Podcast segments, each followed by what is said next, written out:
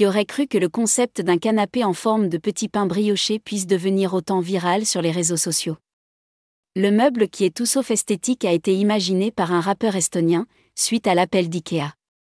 La chaîne d'ameublement suédoise l'a mis au défi de récolter assez de likes pour donner le feu vert à la fabrication. On a tout mordu un jour dans ces petits pains briochés industriels à la dorure luisante et à la texture hyper sucrée.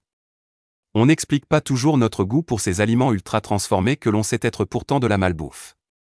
Est-ce la raison pour laquelle il y a autant d'internautes qui ont apprécié le projet de Tommy Cash? Le rappeur estonien a en effet imaginé un long canapé d'angle constitué uniquement de ces fameux petits pains briochés. La viennoiserie sert même d'accoudoir et de dossier. En fait, l'artiste a répondu à l'appel d'IKEA qui a voulu s'offrir un nouveau buzz. Paris gagné puisque Tommy Cash a récolté plus de 140 000 likes sur Instagram en présentant son canapé.